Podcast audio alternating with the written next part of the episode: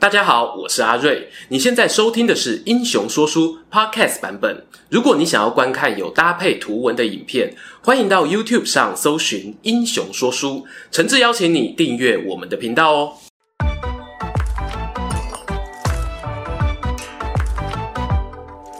Hello，英雄说书的观众朋友，你们好，我是说书人阿瑞，替大家带来精彩的英雄故事。观众朋友还记得我们曾拍过大明第一权臣魏忠贤的影片吗？最近啊，英雄好汉的故事讲腻了，我们啊换换口味，今晚想来一点反派大魔王的故事。要说中国历史上最有名的反派呢，我内心哦浮现的第一个名字不是别人，就是秦桧。基本上呢，这两个字跟汉奸就像连体婴一样，很难拆开。然而，开始阅读一些跟秦桧相关的史料后，发现呢，这个人名气会这么大哦，真的是有原因的。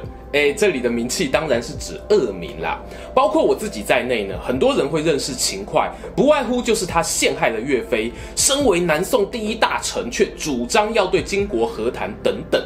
然而呢，如果我们从南宋的体制去看，会发现哦，秦桧他的另一个特色，就是呢，他当年全盛时期的权力啊，简直是大的可怕，甚至呢，有撼动皇权的可能。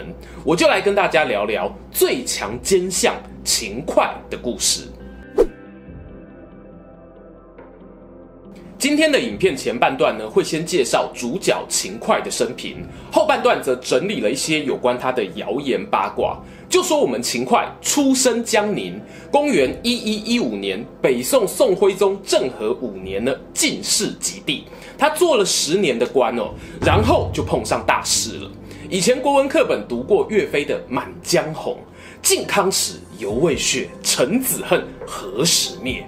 讲的是靖康元年，北方由女真人组成的大金帝国南下，包围了当时宋朝的首都汴京。后来呢，也破城而入，掳走了前后两任的皇帝，就是徽宗和钦宗。是的，这个俗称靖康之耻的事件呢，我们秦桧亲身经历过。有趣的来喽，在《宋史》里头有记载，当北宋首都被包围时呢，金国派使者要求宋朝割地和谈，而此时的秦桧呢，上书劝告皇帝，他认为啊，割地只是幌子，对于金国的防御呢，千万不可松懈。后来宋钦宗犹豫不决，特别召集了文武百官上朝投票，询问啊大家对于割地求和的意见。会议记录显示呢，有七十票赞成，三十六票反对。反对票当中呢，赫然就有我们的秦桧在内。当然啦，这个投票呢，只是一种表态，未必能代表秦桧真实的想法。他有可能是真的反对割地哦，但也有可能是觉得，反正大势所趋啊，不管怎么投都无法改变。我将来呢，还有一些事情想做，这时候不如投反对票，留一个好名声。这一点哦，其实，在现在民主社会中的代议政治，你也可以看到类似的投票策略。话说，在百官公投过后一个月呢，汴京就失守了。秦桧和两位皇帝呢，都同时成为俘虏。汴京沦陷后呢，有一些皇亲国戚逃亡在外，譬如康王赵构，就是后来的宋高宗。那时候啊，大金帝国本来有个计划是扶植异姓将领，建立汉人政权，取代原本的赵家。秦桧得知后呢，有跳出来反对哦，坚持天下仍然是属于姓赵的，看起来有相当有态度。俗话说啊，相使当时生便死，一生真伪复谁知？假设秦桧被俘虏之后没多久就过世，他的评价，或许会大大的不同，可能我们根本就不记得这个人也说不定啊。可惜发生的事情毕竟发生了。后来大金的领袖金太宗看这个秦桧颇有文采，在过去宋金两国的外交谈判时呢，留下不少发言记录，就将他啊派给自己的弟弟完颜昌当随军幕僚。寄人篱下的日子呢，一过就是四年。到了宋高宗建炎四年时呢，天下局势又出现了意想不到的变化。建炎四年，公元一一三零年，这年啊发生几件大事。第一是呢，金国在北方扶植了大齐王朝作为侧翼，对宋朝来说，就是实质上失去了北边的治权。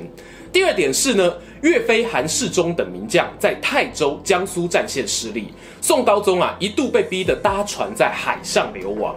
还好呢，岳飞后来有顺利收复健康，稳住局势。第三点是呢，同一年在陕西战线的富平之战中，宋朝尝试集结十多万的兵力对抗金国，但不幸战败，元气大伤。这种种事件显示出呢，当时南宋是处于一个内外交迫的环境，甚至啊也发生地方武装势力割据的状况，朝廷呢只能够尽力安抚。在这个 moment，这个时间，神奇的事情发生了。原本在大金帝国完颜昌手下服务的秦桧，竟然带着老婆大人、家丁奴婢一伙人啊，走水路回到了南宋首都，拜见皇帝。秦桧呢，自称是杀了金国的守卫，抢到一艘小船，才顺利逃了出来。而宋高宗呢，也不予追究，还让他担任了礼部尚书一职。我天你的把布嘞！没错，观众朋友的反应和当时南宋群臣是一样的，大家用膝盖想，我都会想出很多不合理的地方。譬如啦，和秦桧关在一起的官员不少，怎么只有你逃得出来？你自己逃出来就算了，为什么有办法连一家老小都救出来？这一路哦，路程遥远，你又带着家人，怎么会移动的这么顺利呢？以上种种强大的质疑，似乎都导向一个结论，那就是秦桧一定是大金帝国的奸细，欺骗了宋高宗。秦桧有没有跟金帝国串通呢？从各方史料看起来哦，那几率真的是超级高。但这个问题更深入去想。宋高宗难道不知道秦桧背景可疑吗？我的答案是啊，他当然知道，所以才会二话不说封给他礼部尚书的官职，这是做给金国看的。为什么这样讲呢？还记得啊，我们刚刚讲到南宋风雨飘摇的状况，在秦桧尚未回国前呢，宋高宗已经有几次尝试和金国联络，想要讨论和谈的可能性，不过都被拒绝了。正当皇帝焦急如热锅上蚂蚁的时候呢，秦桧突然现身。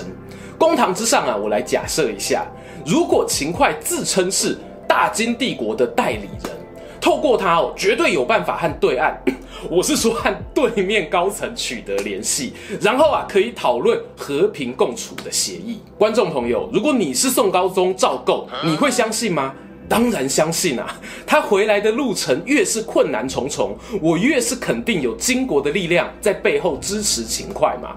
然而问题来了，我如果是南宋皇帝，我能够跟全国军民百姓说，这个我们现在没有力气作战啊。必须跟敌人暂时和谈，而敌人说啊，他们只答应透过秦桧谈。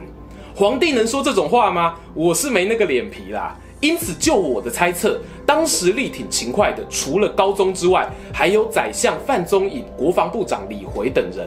他们很可能多多少少猜到这背后的美感，只是哦，对外还是必须有个统一的说法。就算那个说法再怎么蠢哦，我们抵死不改就是了。而宋史上呢，写得更明白，秦桧到了南宋朝廷啊，就公开发表一边一国的言论。讲个秦桧哦，搞得我现在好紧张哦。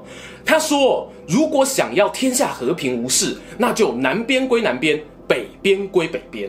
换句话说呢，就是要宋朝放弃他们对北边领土的宣称。话讲完呢，还附上一张要求跟完颜昌求和的草稿。宋高宗说啊。我得到秦桧啊，真是开心到睡不着觉啊！看到这里呢，我真心认为秦桧就是大金代理人的几率高达九成啊！而秦桧呢，确实也不简单，他充分利用自己的特殊地位，皇帝哦几乎是任他予取予求。回国后的隔年，公元一一三一年的八月呢，他被升任为右仆射同中书门下平章事，兼之枢密院事。用比较通俗的话来说呢，就是官职等同宰相，同时啊又具备了国防部长的权限，军政大权一把抓。这里做个小补充啊，史料上看来秦桧呢好像是一帆风顺，但高宗皇帝不是笨蛋啊，如果不是迫于敌国压力，他绝对不会就让行政国防的权柄通通落入秦桧一人手上。其实中间呢，高宗有利用另外一位大臣，名叫吕夷浩，让他和秦桧并列为相，一人负责军事，一人负责行政，借此分散风险。甚至呢，一度还有成功让秦桧离开相位。无奈呢，秦桧的斗争手腕高明，加上吕夷浩也并非才能特别出众的人。公元一一三五年是个重要的转捩点，金太宗过世。秦桧在金国那边的上司完颜昌掌握军权，两国啊和谈的进度大要进。到了一一三八年呢，秦桧强势回归，再次恢复之前官职，也在同一年呢促成了宋金合议。金国还同意要归还陕西、河南的领地。然而计划赶不上变化。和平条约签好不到一年，大金帝国那边啊却发生巨变。原来金国内部呢，同样有分成主战与主和两派。秦桧的老长官完颜昌就是主和的，但他啊不幸遭到斗争身亡。金国皇帝呢撕毁了协议，发动四路大军攻打南宋。还好啊，宋朝名将如岳飞、韩世忠、刘琦等人呢，这时候一一跳出来坦住攻击，成功挡住敌人攻势，甚至隐约还有逆转一波的气势。但是呢，宋高宗啊，想要把握现阶段的战况，稍微占上风的优势做筹码，不愿意冒险进攻金国的大本营。双方开战的一年后，他就透过秦桧与对方签立了绍兴和议。合议的内容呢，包括划定双方国界，南宋对金国称臣纳贡等等。当然，很多人在猜另一件事哦，杀死主战派的岳飞，会不会是另一个不能写在绍兴合议上的浅条文呢？因为几乎是跟和议零时差。岳飞被判处死刑的时候，隔半年，南宋的使节团呢就从北方迎回皇太后以及宋徽宗的灵柩。双方的外交活动哦，可以说丝丝入扣，没有延迟。绍兴和议过后呢，秦桧啊基本上就进入了无敌精神状态。照常理来讲，和谈既然成功了，他应该会被狡兔死，走狗烹吧。但这就是我说秦桧之所以不简单的地方。早在绍兴和议前呢，他就已经做好了各种政治布局。以中国历史来说啦，宋朝呢是偏向军权集中的帝国，六部尚书、翰林学士等职位呢都以皇帝为核心，而秦桧的亲信啊几乎占据了里面的大半。同时呢，负责弹劾的监察机构也已经是秦桧的人马，让他可以透过罗织罪名的方式铲除政敌。前面讲到的负责国防军队的枢密院职务呢，更不用说了。过去有些人会说秦桧的嚣张呢是来自于宋高宗的放纵，但我其实更相信啊，作为一个正常的君王，你很难容许一个大臣权力有大到这种程度，这是会出事的。事实上呢，在某些史料也提到，宋高宗啊，到了后期跟秦桧见面时，还要在自己衣服里面偷藏匕首自保，可见哦，他内心对于这位权臣的恐惧。最夸张的是呢，秦桧要过世前，甚至还有一些大臣想拍马屁，要他敬酒席，为天子大位铺路。我个人认为啊，秦桧他之所以能够取得直逼帝王的权位，是他充分利用了自己把持宋金两国间唯一的谈判管道，不断巩固自己的地位所赢得的。这件事情说来简单，但实际去操作，你就会知道有多难。有多少人眼红，想要跟你去竞争这样的代理人角色？说个笑话，当汉奸容易吗？不是无耻就能办到的哦。秦桧呢，在公元一一五五年过世，死后宋高宗还亲自前往祭奠，他的家族啊、党羽啊，也多半保全性命，势力余威呢，延续了几十年。或许就是秦桧这样一个耍奸耍出新高度的人啊，才让后来的人们对他特别难忘吧。当然啦，他动到岳飞呢，可能也是很重要的原因。关于秦桧的一些八卦谣言哦，特别多，我这里呢就举几个比较著名的。譬如谣传秦桧考过状元，但事实上呢，他只有进士及第，这个也蛮厉害的啦。多少人考不上进士哦？此外呢，还有谣传秦桧曾经有一封遗书，里面写到他主张议和是为了天下百姓，不计个人荣辱，甚至呢还曾经协助保全岳飞的儿子岳云等等。当然哦，这个遗书呢也是出于网友的个人创作，当事人都写文章自清了，大家哦就不要再传了啦。对于秦桧这个人，大家有什么想法呢？欢迎啊在底下留言跟我分享。记得订阅、打开小铃铛，才不会错过最新影片。如果想给我们团队更多支持，可以用每月小额赞助加入扇子团，还能够参与每月主题人物的票选哦。期待下次和你空中再相见。